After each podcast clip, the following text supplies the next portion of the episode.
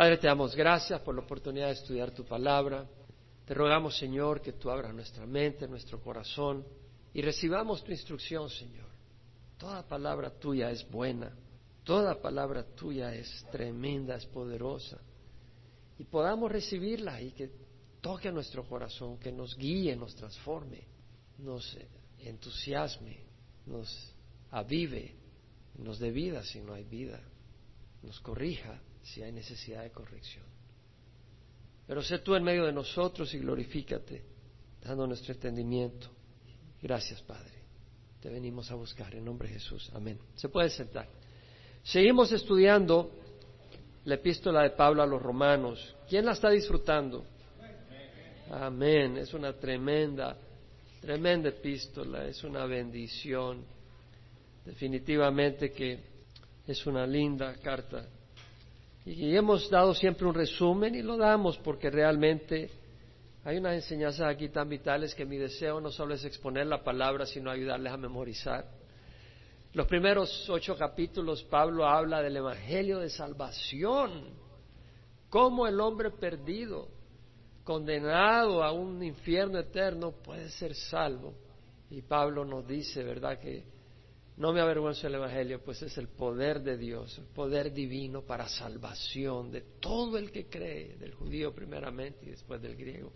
Porque en el Evangelio la justicia, el estándar, la rectitud que Dios demanda, se revela, no lo podemos descubrir por nuestra cuenta, Dios no lo revela sobrenaturalmente. En el Evangelio la justicia de Dios se revela por fe, que es por fe y para fe, para una vida de fe, como está escrito, más el justo por la fe vivirá, es decir, venimos al Señor por fe y somos salvos por fe, pero luego caminamos por fe. Es decir, tú ya estás caminando con el Señor y por fe sabes que eres aprobado, no porque tienes que merecerlo. Y sigues caminando por fe contra las acusaciones, contra las luchas, contra las dificultades, contra los obstáculos, pero dices, no, pero Dios está conmigo. Si Dios está conmigo, ¿quién contra mí? Si Dios está a mi favor, ¿quién contra mí? Esa base de fe que caminamos, sabiendo que Dios nos ama. Y bueno, vimos cómo en el capítulo 9 al 11 Pablo habla del el futuro de Israel. Si bien Israel rechazó el Evangelio como nación, aunque el Evangelio nació dentro del pueblo de Israel, eh, si bien como nación lo terminó rechazando, en los últimos días Israel abrirá los ojos y mirarán a aquel a quien han traspasado, porque Dios derramará sobre Israel un espíritu de súplica y clamarán al Señor y lo reconocerán como su Mesías. En los capítulos 12 al 14, Pablo hace esa invitación a vivir una vida en santidad, una vida consagrada. Y vemos cómo Pablo nos explica qué es vivir una vida consagrada. Vimos cómo en Romanos 12, 1, 2 dice, por consiguiente, hermanos, os ruego por la misericordia de Dios, por la gracia de Dios, porque siendo pecadores, Cristo murió por nosotros. Y porque si cuando éramos pecadores fuimos reconciliados con Él por la muerte de su Hijo, mucho más habiendo sido reconciliados, seremos salvos por su vida.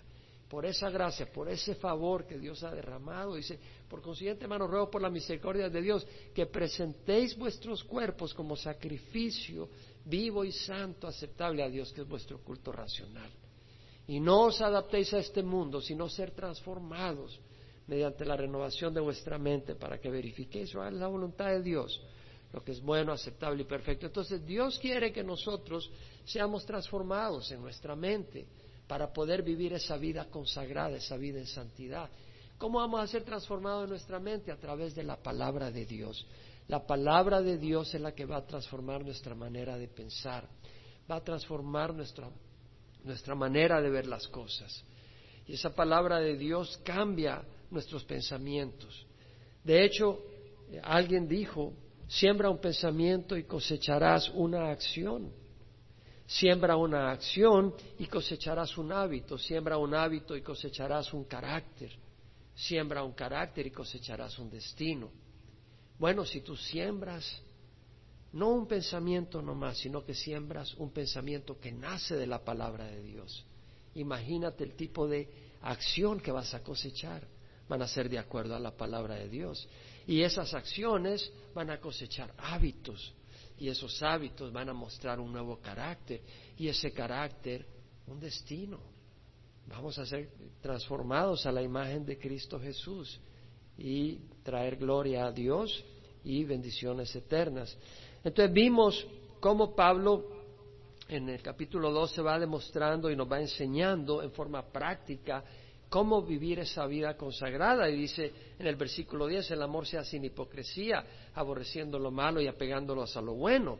Ya estudiamos eso y meditamos todo un domingo sobre eso. Y por supuesto, eso, eso quiere decir que el amor no, no debe ser fingido. Pero ten cuidado, porque el amor no quiere decir que vas a actuar basado en tus sentimientos. Tal vez en la congregación hay algún hermano que te cuesta tragar por alguna situación. No quiere decir que lo vas a ver en la mañana y le vas a dar un sopapo, porque así te sientes. Al contrario, vas a venir y vas a decir, Dios te bendiga, hermano. Eso no es hipocresía, eso es actuar en el espíritu, no en la carne. Ahora, si tú dices, Dios te bendiga y por atrás te lo estás comiendo, eso sí es hipocresía. ¿Sí me explico? Entonces dice, el amor sea sin hipocresía, aborreciendo lo malo y apegándose a lo bueno. Luego dice, sed afectuosos unos a otros con amor fraternal. Con honra daos preferencias unos a otros y vimos cómo hay necesidad del amor fraternal. Realmente en el mundo nos mastican, nos golpean, nos hieren, nos, nos ofenden. Y a veces nosotros mismos nos damos golpes, como hemos dicho, por nuestras propias necedades. Bueno, que la congregación sea un lugar donde mostramos afectos unos a otros. No donde estamos demandando, sino donde estamos dando. No vengas a estar demandando, yo quiero que aquí, que allá, que acá, que yo soy el centro de atención. No. Cuando vengas, ven a dar. Ven a buscar del Señor y de los hermanos a dar. Dios quiere dar a través tuya. Por eso es tan importante congregarse. La iglesia no está solo en tu casa, ahí eh, oyendo la radio. No, ven a buscar del Señor, a buscar su palabra y ven a ser un instrumento de bendición a otros hermanos. Y luego dice en el versículo 11, que es el tema de nuestro estudio hoy. No seáis perezosos en lo que requiere diligencia, fervientes en espíritu, sirviendo al Señor. Importante. Aquí Pablo nos está enseñando a que no seamos cristianos perezosos, a que no seamos cristianos ociosos. La palabra perezoso, eh, ogneros, en el griego, la palabra ogneros quiere decir perezoso, ocioso. Otras palabras, dejado, zángano, aragán, despacioso, letárgico, lento, lánguido, adormecido, reacio, flojo, apático, lerdo. Oiga esta, pánfilo. Yo no sabía que pánfilo quería decir, pero salió en el diccionario. No seáis pánfilo en lo que requiere diligencia, fervientes en espíritu, sirviendo al Señor. Se aplica en todo, es decir, se aplica en todas las cosas realmente. La palabra perezoso también quiere decir zángano. ¿Se acuerda que mencioné la palabra zángano? Y me fui a ver qué significaba realmente ese término. Tenía una idea, pero leí un poquito más. El zángano es una abeja, pero que no es obrera. No sale a buscar alimento esa abeja. Es, un macho, imagínese pero no sale a buscar alimento. De hecho, a ella la tienen que alimentar. La producción de los zánganos es inversamente proporcional a la producción de miel de una colmena. Entonces, entre más zánganos hay menos miel. Como ellas no salen a buscar alimento, no producen miel, solo comen. Y si alimento es escaso, las obreras lo expulsan a los machos para que se mueran afuera de frío y de hambre. Las colmenas con reinas vírgenes toleran a los zánganos hasta que lleguen a fecundarlas. ¿Ya? cuando están fecundadas, patitas, ¿para qué la quiero? Para afuera. De, hecho, los zánganos se mueren al fecundar a la reina. Pero lo que vemos acá es que es importante ser una persona que no es perezosa en ninguna área. En 2 Tesalonicenses, capítulo 3, versículo 10, decía Pablo, cuando estábamos con vosotros ordenábamos esto, si alguno no quiere trabajar. Eso no quiere decir que a veces estamos sin trabajo porque no hay trabajo, pero si no hay trabajo, ten cuidado de decir, bueno, no hay trabajo, y ya. No, hay que ser diligente, hay que buscar ese trabajo. Y hay que confiar en el Señor porque el Señor es fiel. Y, y, busca ese trabajo y si no lo hayas aquí, mira qué puedes hacer. Ve qué haces. Tal vez puedo lavar ahí platos o aquí o allá, pero ve qué haces. Y busca y pídele al Señor que te dé. El Señor te va a ayudar. Pero dice, oímos que algunos entre vosotros andan desordenadamente sin trabajar, pero andan metiéndose en todo. Cuidado porque el hombre y la mujer que no está ocupado es problema. Y dice, a tales personas le ordenamos y exhortamos en el Señor Jesucristo que trabajando tranquilamente coman su propio pan. Ahora, estaba trabajando en una encuesta, llenando un formulario y daba opciones para eh, cuál era la ocupación de una persona. Y me fui para ver si se aplicaba eso también para las mujeres, y pues eso era indiferente si era hombre o mujer. Y dentro de las ocupaciones no aparecía ama de casa. Y dije, qué tremendo, cómo la sociedad se ha deteriorado. Que una mujer que tiene hijos, que tiene que quedarse en casa, cuidando a sus hijos, ministrándole a sus hijos, ministrándole a su esposo, cocinando, lavando, limpiando, eh, haciendo cosas necesarias, llevándolo a la escuela, no tiene un lugar a donde se pueda decir que ella trabaja porque eso no es trabajo ya. Eso es absurdo. Es una mujer que está en casa. Ahora, en algunas ocasiones, la mujer no tiene la oportunidad de poder quedarse en casa aunque tenga hijos por las presiones económicas y tiene que ir y buscar trabajo. Y pues que Dios le fortalezca. A veces es necesario. Pero la mujer que está en casa dedicada, gloria a Dios. Ahora la mujer que tiene hijos de 25 años. dice, bueno, yo estoy en casa porque tengo hijos. Y le despierta, Pablito, ya es hora de ir a casa, ya era cosa ir a trabajar, Pablito, levántate. Y el Pablito tiene 25 años. Y, y, de ahí lo único que es chisme, chisme, chisme. Eso no es trabajo. Eso es ejercitar la boca, pero no es trabajo.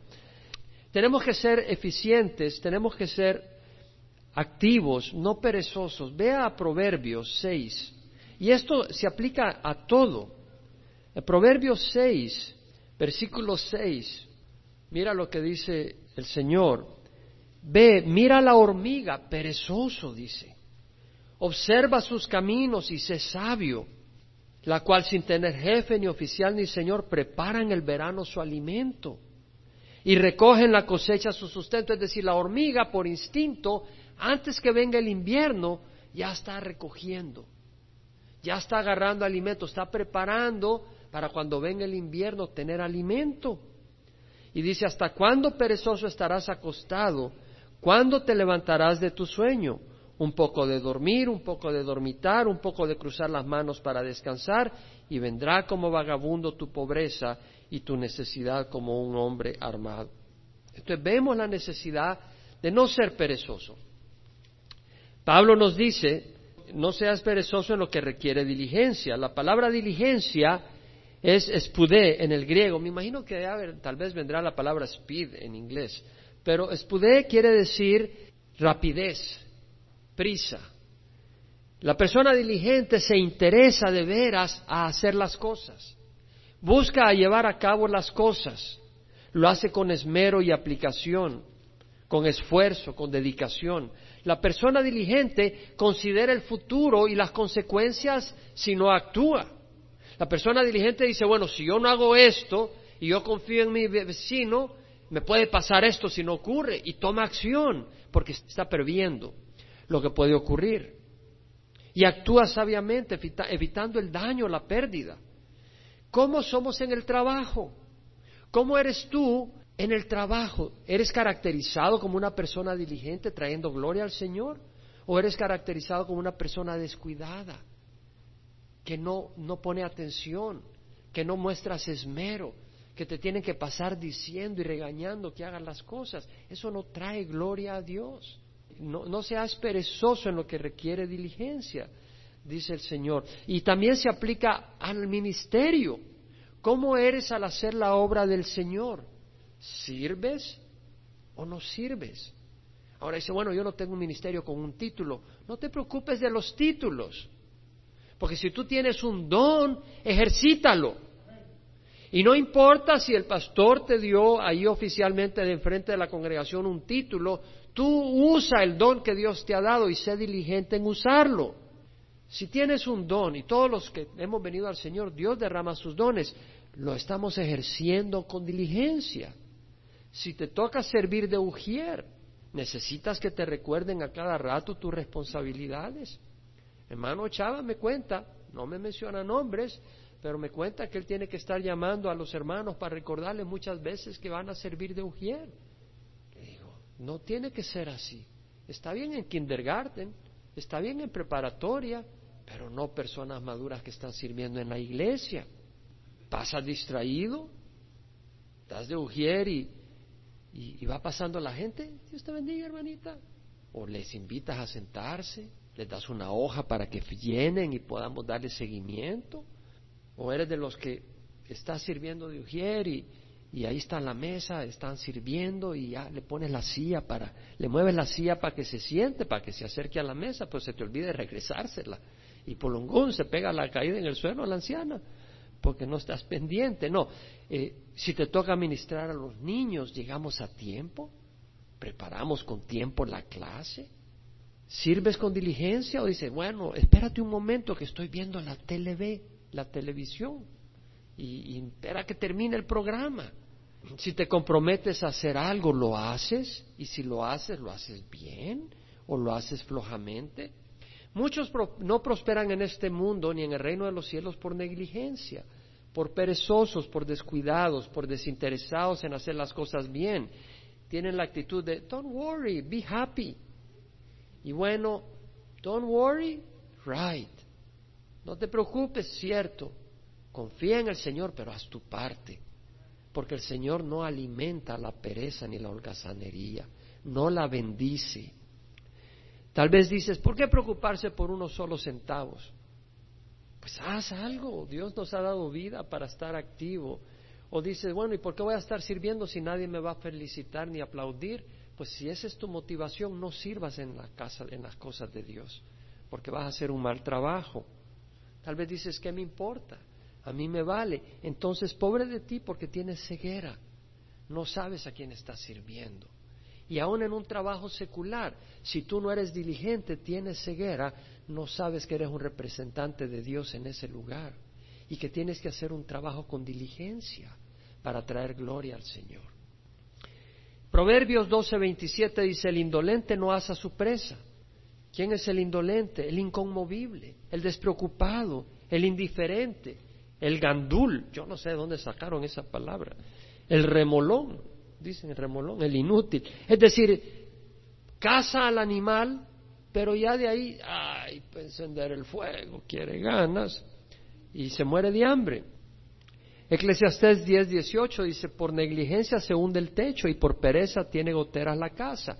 Es decir, no prevé la necesidad que vendrá en el futuro y entonces no hace nada para prevenirla.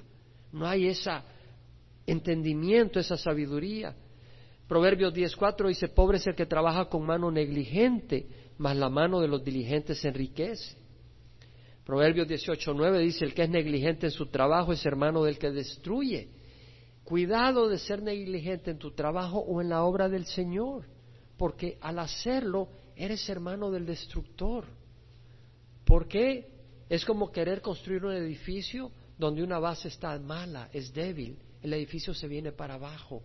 Y cada uno de nosotros somos piedras que Dios está poniendo en un edificio. Y si nosotros estamos ahí y somos falsos, no somos confiables porque no estamos haciendo las cosas como Dios quiere, pues el edificio no va a tener esa resistencia. En Daniel 6.4 leemos un testimonio sobre Daniel. Dice que los funcionarios y sátrapas buscaron un motivo para acusar a Daniel con respecto a los asuntos del reino, pero no pudieron encontrar ningún motivo de acusación ni evidencia alguna de corrupción, por cuanto él era fiel y ninguna negligencia ni corrupción podía hallarse en él. Es decir, Daniel, cuando los enemigos quisieron acusarlo, no hallaban nada de negligencia en él. Era un hombre dedicado, un hombre responsable, un hombre sabio, atento a sus responsabilidades ante los hombres y ante Dios. ¿Qué quiere decir? ¿Cómo vamos a ser diligentes? Depende de dónde está tu corazón.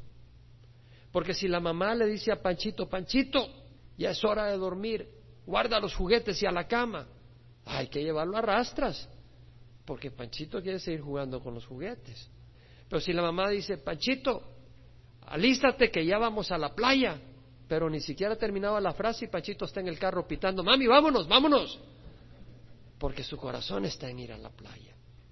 Entonces la diligencia puede depender de que el corazón no esté en el lugar equivocado y por eso no tienes diligencia ni en el trabajo ni en la iglesia. Porque tu corazón realmente no está en esas cosas.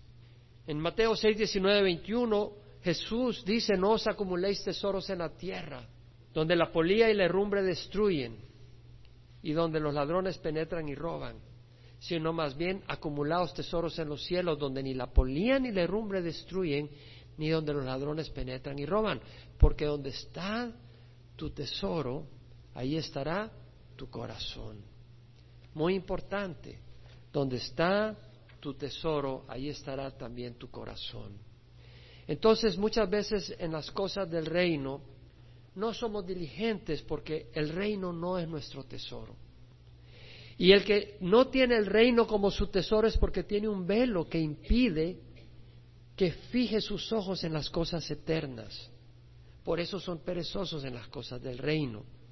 Pablo dijo que cuando uno se vuelve al Señor, el velo le es quitado. Ven al Señor, no busques religión. Y el velo se te va a quitar. Y ese velo al ser quitado te va a abrir los ojos del mundo eterno espiritual y del reino de los cielos y de las necesidades que hay. Y va a haber una diligencia en tu corazón. Todo esto tiene que ver con la santificación. Jesús en su oración sacerdotal antes de ir a la cruz le dijo al Padre, Padre, santifícalos en la verdad, tu palabra es verdad, apártalos en la verdad. La verdad, Jesús es el camino, la verdad y la vida. Al venir a Jesús y al venir a su palabra, esa palabra nos va a abrir los ojos. Y esos ojos nos van a hacer hombres activos, mujeres activas, que con diligencia vamos a estar sirviendo. ¿Usted cree que la santidad es estar en un monasterio en una esquina repitiendo frases? No, la santidad es una vida consagrada al servicio de Dios. Y eso es actividad, eso es trabajo, esa es entrega. Algunos son negligentes en las cosas del reino porque están atrapados en cosas temporales. No hay diligencia. Sí han abierto los ojos a las cosas del reino, pero en cierta manera están atrapados en los placeres. No, pues que yo no puedo sacrificar mi fútbol. Y ahí está, sábado y domingo jugando fútbol seis horas cada día. Estoy poniendo un extremo. O a mí no me pueden quitar de ver el, el show de Don Francisco, no sé si todavía está en la televisión. Y pasan ahí pegados a la televisión. Entonces no hay tiempo para las cosas del reino, porque están bien atraídos. Ya viste lo que dice, ya viste qué pasó aquí, acá o el chisme. Y ahí están pegados. No, pero entonces el Señor es el que nos libera. Como dijo el Señor, ¿verdad? A los judíos que habían creído en Él, si permaneces en mi palabra, entonces son mis discípulos y conoceréis la verdad y la verdad os hará libres. Es decir, esa palabra te va a ir mostrando cosas muy lindas, el amor de Dios. No lo vas a hacer por obligación, no lo vas a hacer porque tienes que hacerlo. No, no, no es así. Es como cuando dices, hombre, vamos a ir a jugar a fútbol y vas todo deseoso y sudas y ahí estás pegando y corriendo de un que te estás matando, estás sudando cuatro litros de agua, pero estás feliz. ¿Por qué? Porque tienes la motivación, estás disfrutando. Y cuando conoces al Señor, tú disfrutas sirviéndole. Tú sabes lo que hay, tú sabes lo que está involucrado, tú sabes las vidas que están en... Y, y tú sabes el privilegio que tenemos de servir al Señor. Entonces, Pablo dice, no seas perezosos en lo que requiere diligencia, fervientes en espíritu. La palabra ferviente quiere decir con ganas, échale ganas, es lo que diría Pablo ahí en México, échale ganas. Fervientes quiere decir en el, en el griego hervir con fuego, en ebullición, estar caliente, tener celo y pasión, tener fervor. Y ferviente en espíritu quiere decir, ah, el espíritu puede referirse al Espíritu Santo, pero aquí también puede referirse a la disposición, es decir, con un espíritu no apangado, sino un espíritu emprendedor, un espíritu apasionado. Ahora dices, ¿cómo vamos a ser fervientes en espíritu? Tú no puedes producir emociones a la fuerza. Yo te puedo predicar todo lo que tú quieras y no vas a salir fervientes en el espíritu. El único que te va a hacer ferviente en el espíritu es el Espíritu Santo. Es el único. Pero Él es el que va a hacer la obra. Tú no puedes producir esas emociones a la fuerza. Tú, tú ves hermanos, ¿quién, ¿quién, ha visto en la congregación algunos hermanos llenos del fuego de emoción y de, de servicio? Hay algunos hermanos que están, pero hay otros que están medio apangadones. Tú puedes hacer algo para ser ferviente en el Espíritu. Busca las condiciones, el ambiente que avivará tus brasas, tu fuego. Si deseas una buena cosecha, tú riegas el campo, lo fertilizas, lo deshierbas, lo cercas para que las zorras, los conejos no se roben la cosecha. Entonces tú puedes hacer lo mismo si tú quieres una vida abundante. Riégala, riega tu vida con la palabra de Dios, siémbrala y, y cércala de aquellos que vienen a robarse la cosecha. Por ejemplo, aquellas personas que en vez de alimentarte y fertilizar el campo y tu ánimo, te van a traer desánimo. Visita y reúnete con hermanos que aman a Dios y que su, y su entusiasmo se te va a pegar. Atiende a la iglesia. Dice, estoy medio apangado, por eso no voy a la iglesia. Al contrario, tienes que venir a la iglesia porque se exhorta, se aviva el espíritu, se te invita, se te reta a vivir para Cristo. Jeremías escribió el profeta que tenga un sueño, que cuente su sueño, pero el que tenga mi palabra, que hable mi palabra con fidelidad, declara Jehová. ¿Qué tiene que ver la paja con el grano? ¿No es acaso la palabra como un fuego, declara Jehová? Como martillo que despedaza la roca. La palabra de Dios es un fuego. La palabra de Dios, si tú expones tu vida a la palabra de Dios, es un fuego. Y va a encender un fuego en tu corazón. Jeremías, cansado de toda la desprecio y la oposición que estaba teniendo, clamó a Dios y le dijo, he sido el hazme reír cada día, todos se burlan de mí, de hecho hasta lo azotaron y lo metieron en un pozo y el lodo le llegó al cuerpo, o sea, estaba hundiéndose, lo tuvieron que sacar, si no casi se muere. Y dice, pero si digo, no te recordaré, ni hablaré más en su nombre, esto se convierte dentro de mí como fuego ardiente encerrado en mis huesos. Hago esfuerzos para contenerlo y no puedo. Hermano, yo no puedo contener la palabra de Dios. Tarde o temprano yo tengo que hablar del Señor. No puedo parar. Tengo que hacerlo. No puedo, jamás puedo pensar que algún día estos labios dejen de proclamar al Señor. No puedo pensarlo. No porque alguien me lo diga, es que no me puedes callar. No me puedes callar. Sea lo que sea. Y la palabra de Dios es la que va a abrir un fuego en tu corazón. Ven a la iglesia, estudiamos la palabra. Renueva tu mente. No inviertas tu tiempo con personas que no tienen entusiasmo por Dios y su obra. A menos que tú vayas a hacer fuego a sus vidas, sal a sus vidas. Pero si no está haciendo sal y fuego, aléjate de esa área, porque te van a enfriar, te van a sofocar, te van a extinguir. Si solo te reúnes con personas que pasan hablando de fútbol todo el tiempo y es lo único que hablan, y si tú quieres hablar un poco del Señor, del mensaje que oíste el domingo, te callan. Vas a terminar solo pensando en el fútbol y te vas a ir enfriando. Si solo es novelas, carros, la moda, el último gadget electrónico o comida. A veces solo pasa hablando unos de comida. Ay, pero es que en mi país las pupusitas de chicharrón. No, no, pero es que tú no sabes los chilaquiles allá en mi ciudad. Ah, no, pero es que tú no has probado las arepas. Y, ahí estás hablando solo de eso. Entonces, cuando vamos el 4 de julio a celebrar, si solo vas a hablar de eso, pues van a decirlo, y esto, cristianos, que solo es comida que tal vez tienen hambre. ¿Cómo vas a ser ferviente de espíritu por las cosas de Dios? Fertiliza tu corazón, no solo los domingos, toda la semana.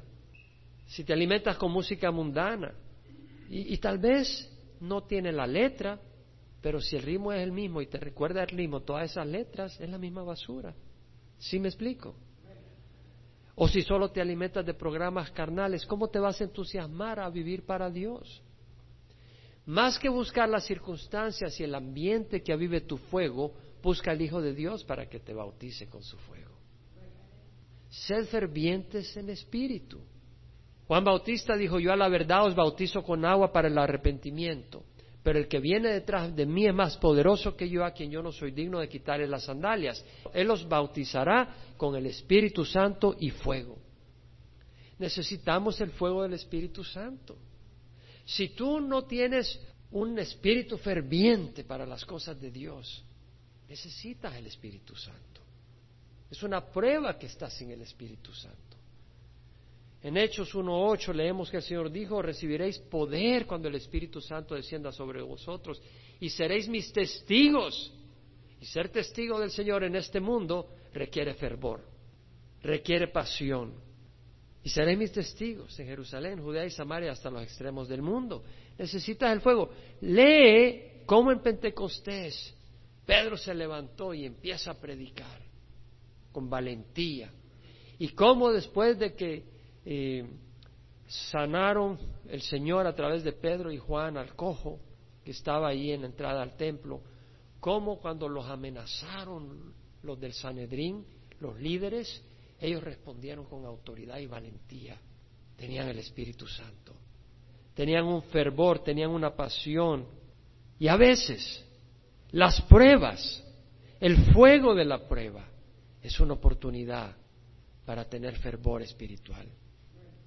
A veces es a través de la prueba que llegas a acercarte y que Dios trabaja. Por ejemplo, Jesucristo dijo, yo he venido a traer fuego sobre la tierra y cómo quisiera que ya estuviera encendido. O sea, lo que el Señor quería no era un puño de seguidores ahí siguiendo una religión, sino unos siervos llenos del Espíritu Santo, usados por Dios para alcanzar el mundo. ¿Quién de ustedes quiere ser eso? Porque si ni siquiera quieres hacer eso, que Dios abra tus ojos y quite el velo de tu corazón. Yo he venido a traer fuego sobre la tierra y como quisiera que ya estuviera encendido, dice pero de un bautismo tengo que ser bautizado. ¿Y cómo me angustio hasta que se cumpla? ¿De qué bautismo estaba hablando? Si había sido bautizado en agua. Del fuego del sufrimiento. Del fuego del sufrimiento que iba a llevar a cabo en la cruz. Él iba a sufrir en la cruz tremendamente, pero de ese sufrimiento y de esa muerte, ¿qué iba a venir al mundo? El Espíritu Santo. Vida, y el Espíritu Santo. Y en Ura, ese fuego que él deseaba, él, he venido él dijo, he venido a traer fuego sobre la tierra, no podía venir sin que él muriera y sufriera por nosotros. Y tal vez tú estás pasando por fuego, y tal vez tú estás pasando por sufrimiento. Gloria al Señor, porque es una oportunidad para que el fuego del Espíritu se manifieste. Y no van a ser tus emociones, va a ser el Espíritu Santo y vas a poder reconocer que es el Espíritu Santo obrando a través tuya y que no son tus emociones. Rendido a los pies de Jesús.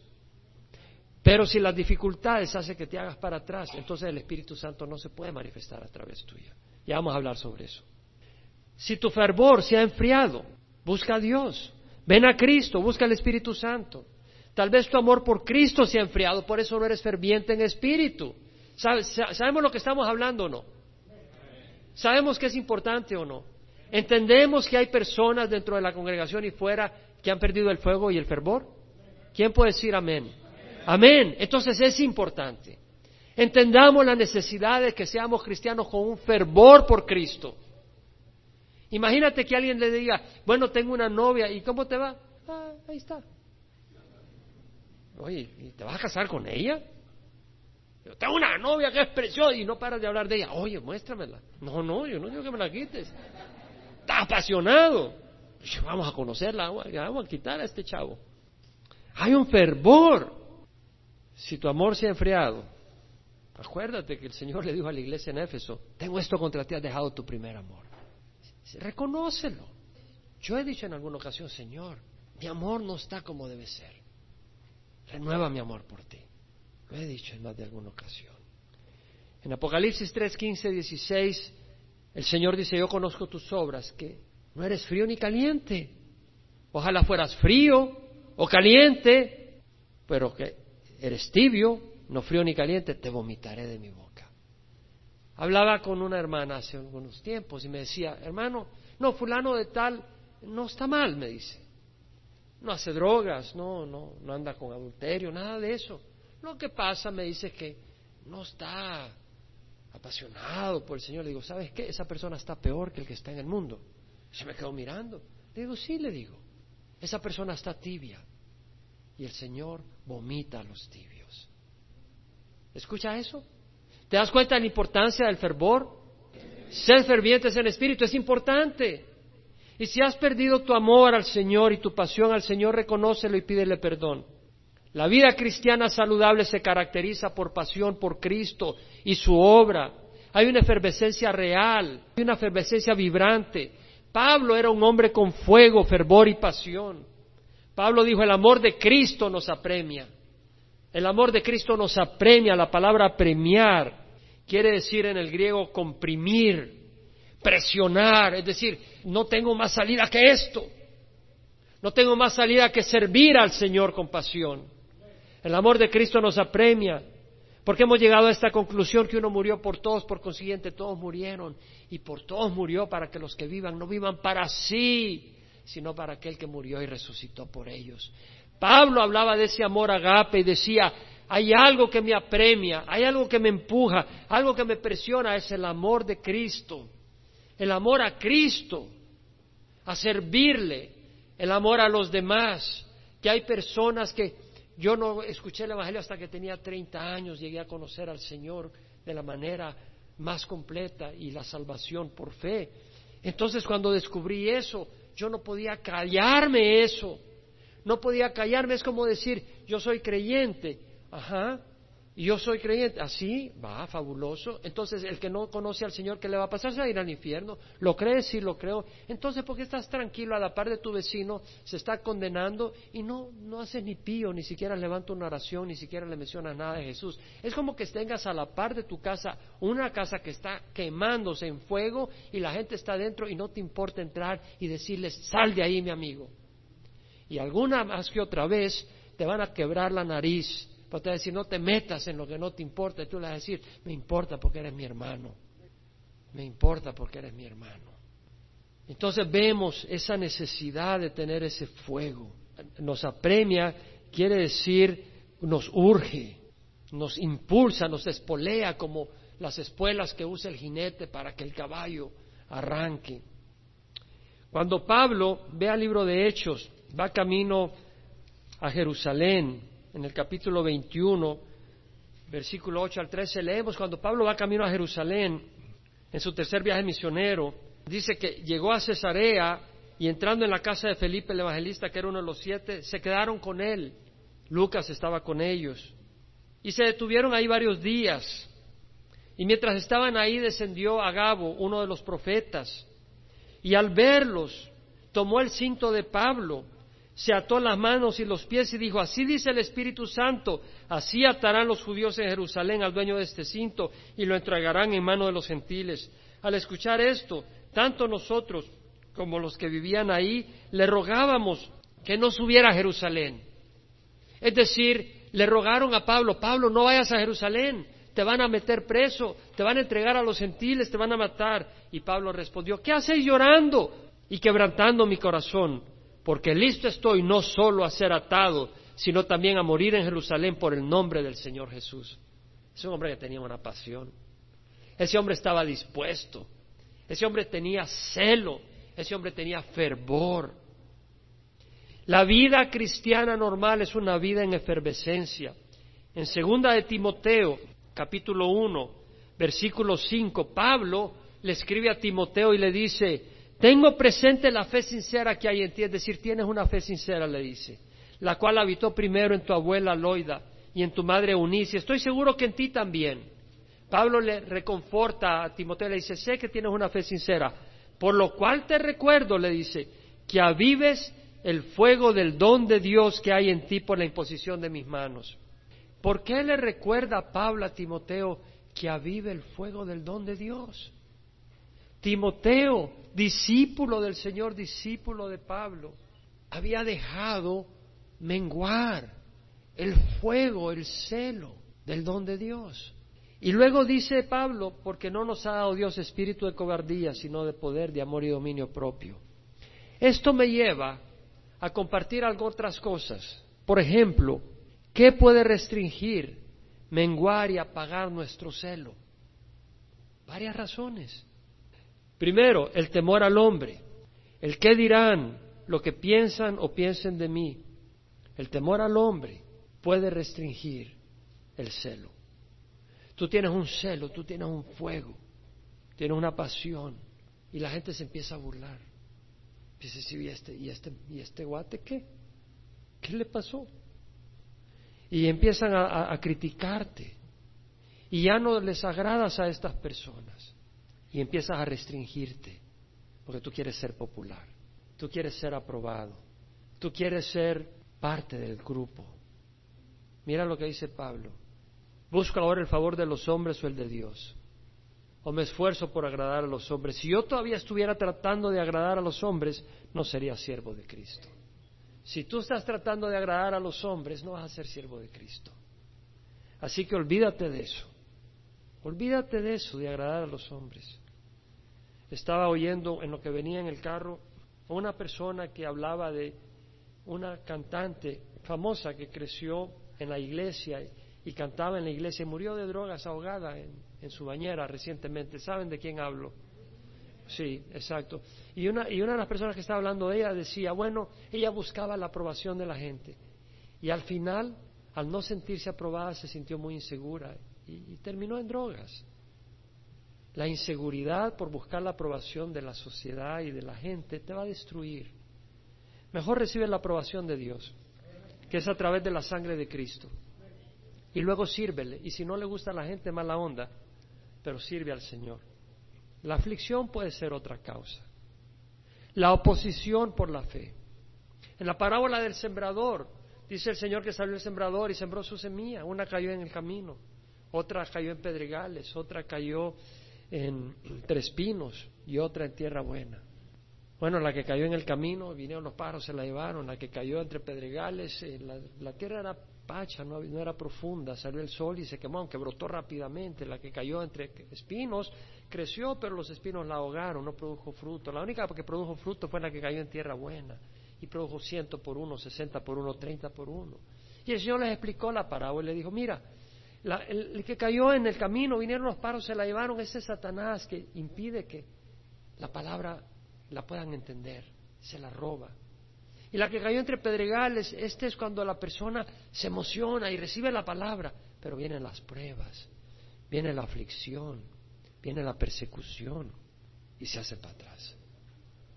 Entonces, tú puedes tener fuego, pero vienen las pruebas y ¿qué haces? Te haces para atrás, te enfrías, pierdes el celo. ¿Por qué? Porque no te estás alimentando. No hay raíz profunda Tú necesitas raíz profunda, la palabra de Dios, el buen ambiente, el cuerpo de Cristo. Otros, como los espinos que ahogaron la planta, las preocupaciones y el engaño de las riquezas. ¿Cuál es la medicina para eso? El Señor. Considera al Señor. Considera las promesas del Señor. Y considera la verdad que el Señor está con nosotros. Considera la verdad. Otra causa por cual puede uno perder el celo y el fervor es el pecado, literalmente. Estabas con un celo para las cosas del Señor, pero luego dejas que la codicia abrace tu corazón, o dejas que la amargura abrace tu corazón, o dejas que la pornografía abrace tu corazón. ¿Cómo vas a tener celo por las cosas de Dios si estás traicionando a tu Señor? No puedes tener celo y se va apangando, apangando. la palabra dice si confesamos nuestros pecados al Señor, Él es fiel y justo y perdona nuestros pecados y nos libra de toda iniquidad. Otra cosa que pueden quitar ese celo puede ser la duda y la incredulidad. Si tú en vez de alimentarte la palabra del Señor, escuchas gente que no te sirven, no te ayudan, vas a entrar en duda e incredulidad y, sin, sin fe no puede haber celo, hermanos. Sin fe no puede haber celo. Entonces, en lo que requiere diligencia, no seamos perezosos. Fervientes en espíritu, sirviendo al Señor. La palabra servir acá es duleo, que viene de dulos, de esclavo. Es servir como un siervo que no tiene sus derechos, sino que está sirviendo al Señor, a su amo. El Señor es curios, un Señor, un amo al que le pertenecemos, un dueño, la cabeza de un gobierno. Él es nuestro rey. Entonces entendemos que no nos pertenecemos. Pablo dijo, el amor de Cristo nos apremia, habiendo llegado a una conclusión, que uno murió por todos, por consiguiente todos murieron, y por todos murió para que los que vivan no vivan para sí, sino para aquel que murió y resucitó por nosotros. No nos pertenecemos. Pablo dijo, ¿no sabéis que vuestro cuerpo es templo del Espíritu Santo que está en vosotros, el cual tenéis de Dios, y que no sois vuestro? Por precio habéis sido comprados. Por tanto, glorificad a Dios en vuestro cuerpo y en vuestro espíritu que son de Dios. ¿Qué quiere decir? Que estamos para servir al Señor. ¿Y cómo vamos a servir al Señor? El que no ama a su hermano a quien ha visto, no puede amar a Dios a quien no ha visto. Lo, servimos sirviendo a nuestros hermanos. Aquí el día de hoy, muchos sirvieron al Señor. Vinieron temprano, pusieron sillas, pusieron equipo, están grabando, están recibiendo a la gente, están proyectando alabanzas, están dirigiendo alabanzas, estamos enseñando estamos de ujieres, muchos están sirviendo al Señor. ¿Cómo? Sirviendo a la congregación. Qué bonito. Otros están sirviendo al Señor ¿cómo? Queriendo recibir de Él para poder servirle. Es un paso muy importante para poder amarle, para poder alimentar ese celo. Juan dice, hijo, no amemos de palabra ni de lengua, sino de hecho y verdad. En Mateo 25, 31 al 46, leemos que el Señor habla cuando venga, después de la tribulación, y va a separar las naciones, van a ser traídas frente de Él, y van a ser separados unos de otros, como un pastor separa las ovejas de los cabros. Y las ovejitas, los corderitos van a estar a su derecha y los cabros a la izquierda. Entonces les dirá a los de la derecha, versículo 35, capítulo 25, 25, versículo 34, venid benditos de mi Padre, heredad el reino preparado para vosotros desde la fundación del hombre, del mundo, porque tuve hambre y me diste de comer. Yo sé a veces de miembros de la congregación que visitan a fulano y a fulana y le llevaron comida. Tal vez no pudieron ir a recoger comida el domingo o el miércoles. Y esta persona va y le lleva comida. Y cayó en el momento oportuno y dice que gracias Señor por haberme traído esta comida, porque estábamos sin comida. Qué bonito. Estás sirviéndole al Señor. O hay alguien que está enfermo. Vas tú y llevas una comida, le llamas, le saludas. Hay otros que están pasando tribulación. Tú le llamas o le visitas. Es visitar al enfermo, es visitar al solo, es visitar al golpeado. Estás visitando a Jesús. ¿Sabes eso? ¿Sabes que eso es visitar al Señor? ¿Verdad? Y hay necesidades, pero tenemos que abrirnos también. No quiere decir que seas indiscreto y que no tengas sabiduría. Hay cosas que las tienes que guardar para ti mismo. ¿Verdad? No te vaya a ocurrir como aquella vez que se reunieron tres pastores y uno dijo, bueno, yo tengo un problema. No puedo predicar si no me echo mis tragos antes. Y el otro dice, bueno, yo tengo otro problema digo unas cosas, unas mentiras más grandes y son mentiras, son un mentiroso. Y además estoy pegado en la pornografía. Chay, dice el otro. Y el otro dice, yo tengo un problema, soy más chismoso y no me aguanto para correr y contarle a la congregación lo que acaban de decir. Tuve hambre y me diste comer, tuve sed y me diste beber, fui forastero y me recibiste. La semana pasada vino una familia nueva, hace un mes, fue una familia acá California. Están de forasteros, recibámoslo. Estaba desnudo y me vestiste, enfermo y me visitaste en la cárcel y viniste a mí. los justos le responderán diciendo, Señor, ¿cuándo te dimos hambriento y te dimos de comer, sediento y te dimos de beber? ¿Cuándo te dimos como forastero y te recibimos o desnudo y te vestimos? ¿Cuándo te dimos enfermo en la cárcel y vinimos a ti? Respondiendo el rey les dirá, en verdad os digo que cuanto lo hiciste a uno de estos hermanos míos, aun a los más pequeños, a mí lo hiciste. Luego dirá a los de la izquierda, apartados de mí malditos al fuego eterno que ha sido preparado para el diablo y sus ángeles. Y les dice, tuve hambre, no me diste comer, tuve sed, no me diste beber.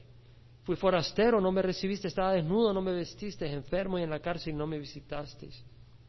Y responderán, Señor, ¿cuándo te dimos hambriento, o sediento, forastero, o desnudo, o enfermo en la cárcel y no te servimos? Y él le responderá, en verdad os digo, en cuanto no lo hiciste a uno de los más pequeños de estos, tampoco a mí lo hiciste. Estos irán al castigo eterno, pero los justos a la vida eterna. Vamos a pararnos. Decía yo, bueno, este es el versículo que nos tocó esta semana y algunos vienen cansados. Dice, bueno, el pastor nos enseña ahora que si echémosle más ganas todavía. Yo vengo ya bien desinflado, bien agotado, pastor, ¿qué pasó? No es como que si alguien te invita ahora a un partido de fútbol. Aunque estés cansado, sales corriendo a jugar fútbol. Yo creo que la clave es saber que Jesús nos ama y saber de que Jesús no quiere una relación tibia con nosotros. Eh, porque eso no es correcto, porque Jesús es, lo más maravilloso que puede haber. Y una relación tibia muestra una enfermedad de nuestra parte, una ceguera, porque es lo más maravilloso que puede haber. Entonces una relación con Él tiene que ser una relación que es efervesciente. Y, la clave acá no es decir, bueno, ahora tengo que hacer todo esto, entonces no agarraste el mensaje. La clave es, busca al Señor, pide su espíritu, que es lo único que te va a dar esa expresión de un espíritu lleno de fervor. Amén. Y bueno, y espero que nos ayude también a ser diligentes en el trabajo y a ser diligentes en el ministerio. Vamos a orar. Padre, te damos gracias por tu palabra. Te damos gracias que tu palabra nos guía, nos dirige, nos exhorta.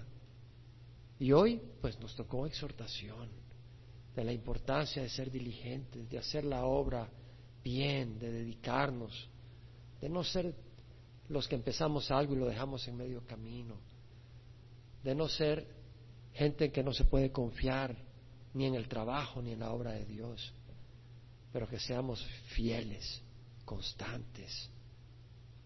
Y Señor, todo esto solo puede venir cuando realmente te amamos. Una persona enamorada no le tienen que decir que tiene que visitar a la novia todos los días. De hecho, desde que amanece en la mañana está viendo el reloj para ver a qué horas llega el momento de ir a visitarlo. Entonces, Señor, abre nuestros ojos. De cualquiera que esté acá que no esté viviendo una vida efervesciente, llénale de tu espíritu. Y ahora quiero hacer una invitación a los que tal vez nos ven por internet o están acá en el salón familiar o en el salón acá y que no han recibido a Cristo. Yo te invito a que recibas al Señor. Recibimos al Señor al pedirle perdón por nuestros pecados y a invitarle a que entre a nuestro corazón como Señor y Salvador. Y nosotros con el propósito de obedecerle, de no caminar en nuestro propio camino, sino caminar en el camino del Señor con el poder de su Espíritu. Ora conmigo si ese es el deseo de tu corazón, de que Jesús entre a tu vida, Él te dará vida eterna. Y tu vida será manifestada de una manera muy especial, llena de fruto. De hecho, va a ir cambiando. Hay una canción que cantamos al principio, Cámbiame Señor, porque todo lo que hay en mí necesita ser cambiado. Yo quiero corregir esa canción, porque ya tenemos años de caminar con el Señor y espero que no todo lo que hay en nosotros necesite ser cambiado. Dios ha hecho trabajo en nuestras vidas, amén. O no ha hecho ningún trabajo en tu vida. Entonces podemos decir, porque bastante que hay en mí necesita ser cambiado, pero no todo, porque Él ya ha ido transformando nuestras vidas. Entonces, para los que no han recibido a Cristo, ora conmigo. Padre, te ruego perdón con mis pecados. Hoy te recibo, Señor, como mi Señor y mi Salvador. Creo que el sacrificio de Jesús en la cruz es precioso y su sangre paga por mis pecados. Te doy gracias, pongo mi fe en ti, Señor, sé que tú vives. Dirige mi vida, te doy mi corazón para que la guíes y la dirijas soy tuyo, ayúdame a servirte, a hacer el bien y a rechazar el mal. En nombre de Jesús. Amén.